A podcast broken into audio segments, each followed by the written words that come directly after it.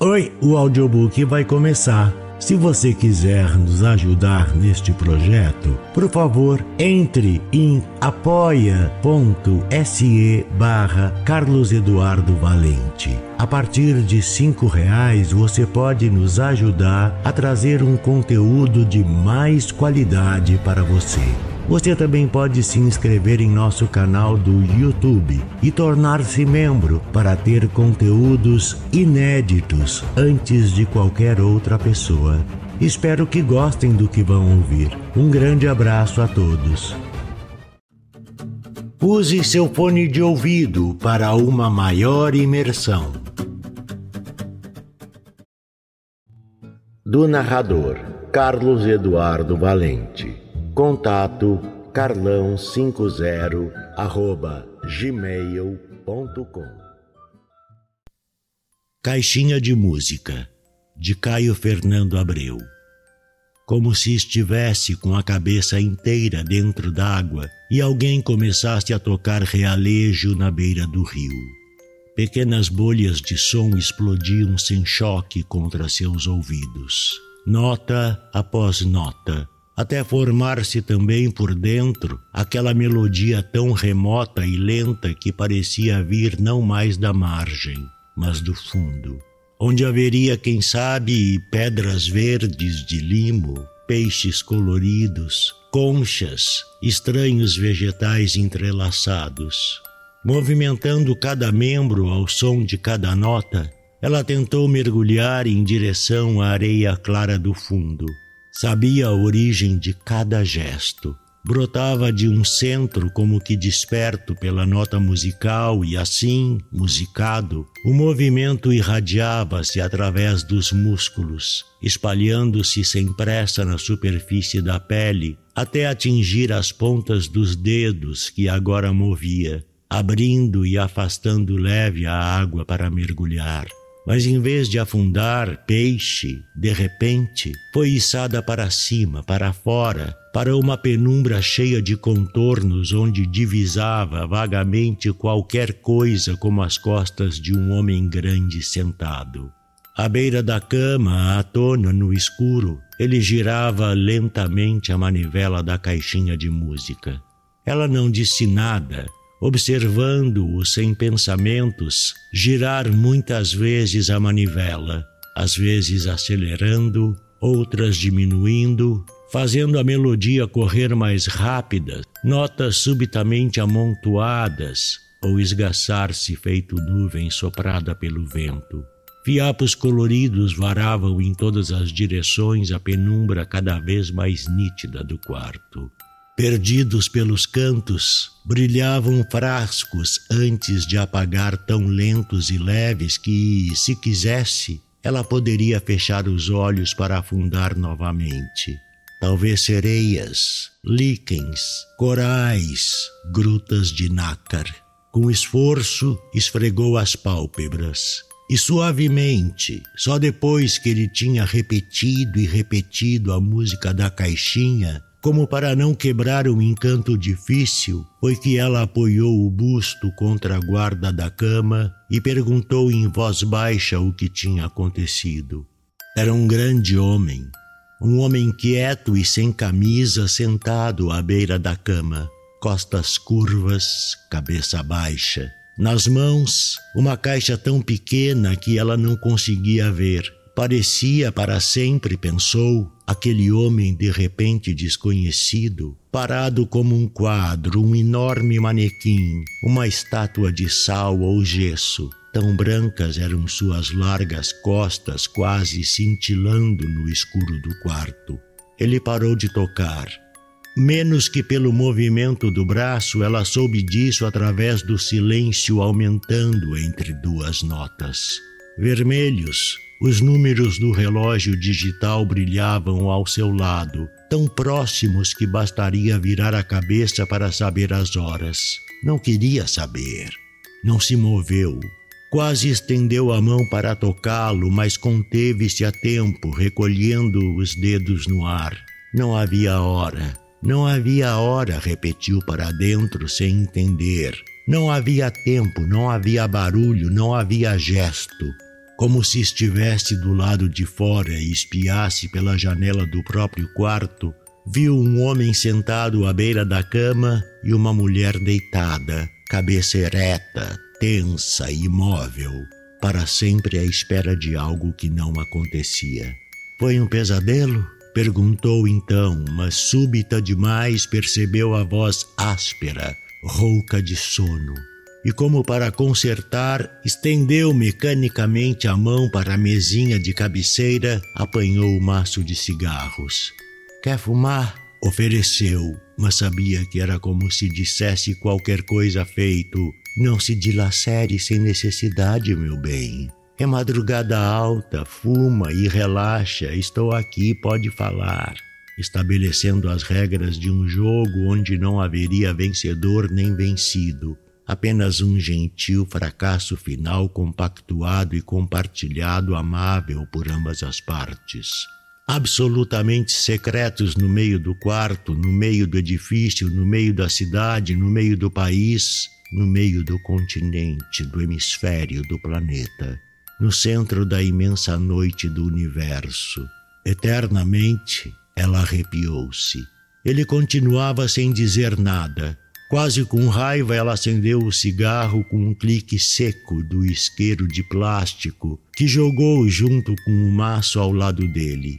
E sabia que ao tragar dizia ainda qualquer coisa como: Está bem, se você não quer ajuda, fique aí sozinho, meu bem. Vou fumar meu cigarrinho e esperar que ou você ou eu cansemos. E se você cansar primeiro, você fala. E se eu cansar primeiro, durmo outra vez e amanhã acordamos e tomamos café como todas as manhãs, meu bem, e não se fala mais nisso, está ok assim?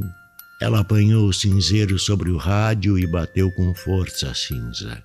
Agora, além dos números vermelhos, havia a ponta também vermelha do cigarro brilhando no escuro. Ainda que nada dissesse, era sempre como se dissesse alguma coisa. E parecia tão tarde que ruído algum de automóvel perfurava o silêncio. Por favor, quase pediu. Por favor, recomece a tocar. Calada, começou a girar o cigarro no escuro até que a brasa viva no final do círculo vermelho tornasse a encontrar o início. Quando parou, percebeu. Ele mudara de posição e olhava fixo para ela. A árvore, ele disse. Ah, uma árvore, eu vi uma árvore. Você sonhou.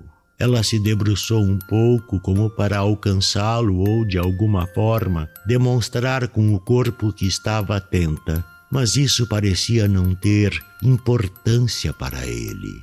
Falava sem vê-la, olhando através dela para qualquer coisa além da guarda da cama, da parede, do espaço vazio de um décimo segundo ou terceiro andar. Que importa? Ele colocou a caixinha de música ao lado do maço de cigarros e do isqueiro. A manivela roçou o plástico, soltando uma nota brusca que ficou ressoando no ar. Que importa se sonhei, se vi, se foi hoje ou amanhã? Se nem sequer vi, só imaginei, que importa? Acordei pensando nessa árvore. Falava devagar, sem irritação mas levantou a mão decidido quando ela avançou mais o corpo, como a interrompê-la antes mesmo que ela falasse. Ainda assim ela perguntou, esmagando o cigarro: Que árvore é essa? Não era uma, eram duas. Espera, eu conto. Você quer ouvir? Apressada, ela fez que sim com a cabeça. Sem ver direito o rosto dele, percebeu que sorria, talvez irônico ou amargo ou triste, ou apenas distante. Compreendeu melhor encolhendo-se contra a guarda da cama. E aquilo de repente pareceu talvez respeito, submissão ou interesse, porque ele começou a falar. No começo achei que era uma árvore só. Eu a vi de longe. Eu vinha caminhando e lá estava ela, enorme, toda florida, assim com pencas de flores de todas as cores, mas acho que principalmente roxas e amarelas despencando até o chão. Não parecia de verdade, parecia uma coisa desenhada, assim meio de quadro, de ilustração de história infantil, filme do Walt Disney, sabe, Branca de Neve? Ela sorriu também, cruzando os braços sobre os seios, tranquilizada. Ele não percebeu. Uma árvore assim, de fantasia, a mais bonita que eu já tinha visto em toda a minha vida. Aí eu parei e fiquei olhando. Tinha uma coisa forte ali me chamando e eu não conseguia ir em frente. Eu devo ter hesitado muito tempo antes de chegar cada vez mais perto e de repente eu estava dentro dela. Não, espera, não foi assim. Entre os ramos cobertos de flores havia uma espécie, uma espécie de vão, uma fresta, uma porta, e eu fui entrando por ela até ficar dentro daquela coisa colorida. Era escuro lá dentro. Era cheio de galhos trançados e torturados e muito escuro e muito úmido. Parecia assim ter feito uma grande dor ali cravada naquele centro cheio de folhas apodrecidas e flores murchas no chão. Pelo vão da fresta, pela porta, eu conseguia ver o sol lá fora. Mas aquele lugar era longe do sol, era uma coisa, uma coisa assim desesperada e medonha, você me entende? Então pensei em sair lá de dentro imediatamente sem olhar para trás, mas ao mesmo tempo que queria ir embora, queria também ficar para sempre lá e se me descuidasse, se alguma coisa mínima em mim perdesse o controle, eu me encolheria ali naquele chão frio, olhando os galhos tão emaranhados que não passava nunca um fio daquela luz do sol lá de fora. Eu fui embora eu não queria olhar para trás, mas sem querer olhei e lá estava ela de novo, como eu a tinha visto pela primeira vez. Uma árvore encantada, dessas que você pode fazer pedidos e talvez entrar num estado especial embaixo dela e ver como se chamam, como é mesmo, os devas, isso, os devas, as ninfas, os faunos. Vista de fora de onde eu estava, era uma árvore assim, com um lindo deva que eu quase via, roxo e amarelo como as flores, meio que dançando, quem sabe tocando flauta em volta dela. Então lembrei do escuro e achei que entendia, e sem querer formulei com dificuldade uma coisa mais ou menos assim. É daquele emaranhado cheio de dor e angústia fria e solidão escura que ela arranca esta beleza que joga para fora. Ele parecia muito cansado quando parou de falar e perguntou: Você entende? Foi lá? Ela perguntou bruta. Ele não respondeu. Ela estendeu a mão para o maço de cigarros, acendeu outro que tragou quase com fúria. Passou a mão esquerda e estendeu a direita para ele, cravando as unhas em seu braço. Foi lá? repetiu. Eu preciso saber. Me diga, foi lá naquele lugar? Meu Deus, você ainda não esqueceu aquele maldito lugar? Como se não tivesse escutado, ele tocou de manso as unhas cravadas em seu braço, com a mão também grande e quieta. Você entende? Ela relaxou a pressão. Entendo. Claro que entendo. Recolheu a mão, baixou a voz. É uma história bonita e tão. tão simbólica, não é? Suspirou exausta. É assim que você se sente. Eu entendo. Claro que eu entendo muito bem, melhor do que você possa imaginar, muito melhor, meu bem.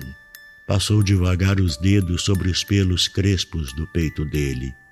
Se houvesse mais luz, agora poderia ver os pelos se adensando grisalhos em direção ao umbigo e, quem sabe, até mesmo sentir então o que sentia sempre, aquela espécie de piedade comovida, semelhante a algo que tinham dito certa vez chamar-se carinho, ternura, amor ou qualquer outra coisa dessas. Mas no escuro, apenas sentindo os pelos macios e frágeis cedendo sobre a pressão das pontas de seus dedos. Assim, agora, não sentia nada. Uma secura como a do cigarro que tragou novamente, queimando com raiva a garganta. Tossiu. Mas não acabou, ele disse. O quê? Não acabou, a história ainda não acabou. Ela percebeu que ele ria mas já não havia tristeza nem ironia no riso. Qualquer coisa mais densa localizou e retirou a mão do peito dele ao descobrir. Era um riso silencioso e mau, um riso de canto de boca, dentes cerrados que não se mostram. Ele estava próximo agora, inteiramente ali, entre o corpo dela e a porta do quarto, dando para corredores e salas subitamente tão desertos que ninguém os ouviria se gritassem. Mas não gritariam, ela acalmou-se. Que era tanto tempo, tanta coisa vivida juntos. Não, não gritariam, não, não gritariam. Ele continuou a falar. Voltei lá no dia seguinte. Eu estava frio, eu não sentia coisa alguma, eu não tinha mais aquele horror de estar dentro da árvore, nem aquele nem aquele encantamento de estar fora dela, entende? Então fiquei andando em volta dela e olhando bem até perceber que eram duas árvores. Sabe uma dessas árvores que dá na beira dos rios? Essa caída de galhos até o chão, uma árvore grande que parece sempre cansada e triste. Um chorão, ela falou. Um salgueiro e soltou os ombros quase leve. Isso, um salgueiro, um chorão. A outra, aquela cheia de flores, era uma primavera. Eu lembrei então de uns versos que você gostava de dizer faz muito tempo. Como eram mesmo aqueles versos que falavam em primaveras, em morrer, em nascer de novo? Como eram, você lembra? Ele perguntou subitamente ansioso e meio infantil puxando-a pelo pé como fazia às vezes nas manhãs de domingo, quando ela demorava a acordar e ele insistia cantando cantigas inventadas num ritmo de caixinha de música. Venha ver o sol, ó oh, meu amor. Vista sua saia, vamos para a praia. O dia está tão lindo, ó oh, meu amor. Hoje é domingo, lindo de sol. Uma onda quente, feito uma alegria, subiu desde o pé onde ele tocava até o rosto dela, fazendo os seios arfarem um pouco ao dizer: Cecília Meirelles. Era Cecília Meirelles, era um poema assim que eu dizia. Levai-me por onde quiserdes. Aprendi com as primaveras a deixar-me cortar e a voltar sempre inteira. Ele apagou o cigarro depois bateu palmas como criança. Que bonito, que bonito, como é mesmo! E recitaram juntos, como uma professora séria e um pouco velha e paciente, vagamente apaixonada por um aluno rebelde. Levai-me por onde quiserdes. Aprendi com as primaveras a deixar-me cortar e a voltar sempre inteira. De repente ele deu um salto sobre a cama e ficou em cima dela, rindo enquanto enfiava a língua morna nas suas orelhas. Sobre a camisola ela podia sentir os músculos duros das coxas dele apertadas contra as suas. Era um caso de amor. Ele disse baixinho no ouvido dela. O salgueiro e a primavera. Era um lindo caso de amor entre duas árvores. Ela trançou as mãos nas costas dele, aquelas costas largas de homem grande, aquele cheiro bom de bicho limpo que ela conhecia a fundo há tanto tempo. E enquanto ele roçava lento uma boca móvel e molhada pelo seu pescoço, ela abriu suave as pernas, rodando a bacia como numa dança oriental até sentir o volume do sexo dele enrijecendo aos poucos sobre seu ventre.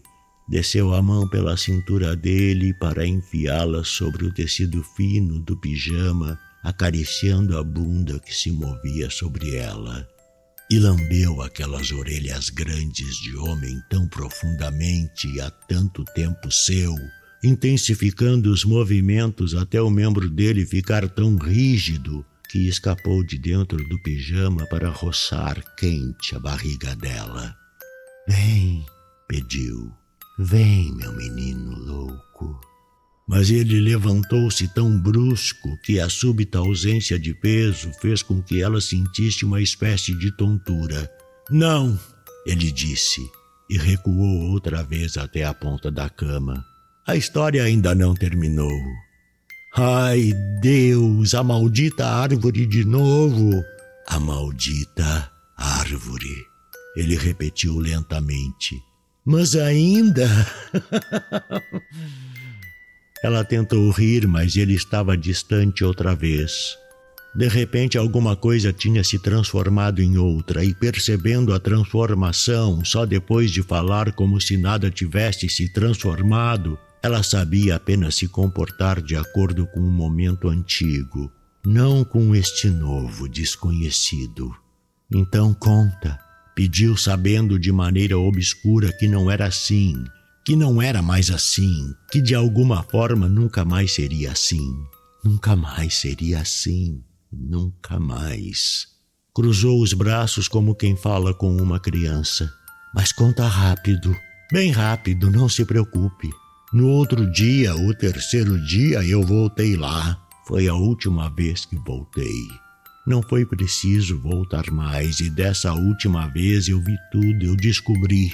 A claridade cinza do dia nascendo varava as frestas da persiana.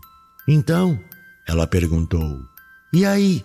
O homem pegou a caixinha de música e ficou com ela entre as mãos como se fosse tocar. Com a luz mortiça da manhã iluminando o rosto dele, ela agora podia ver os olhos muito abertos, fixos em algo que ela não via, a barba por fazer, a mão parada no ar e o grisalho dos pelos no peito. E continuava sem sentir nada, a não ser um calor fugindo entre as coxas. Ele não dizia nada. O que foi que você descobriu? Ele sorriu sem mover músculo algum no rosto. Apenas os cantos da boca ergueram-se rápidos, como se alguém apertasse um botão ou puxasse um fio oculto.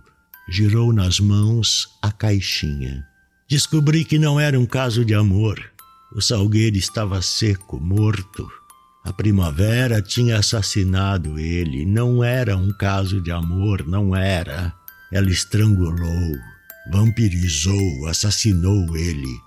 Aquela escuridão de dentro era a fraqueza dele, o fracasso dele, a morte dele. Você está me entendendo? Eu vou falar bem devagar para que você compreenda.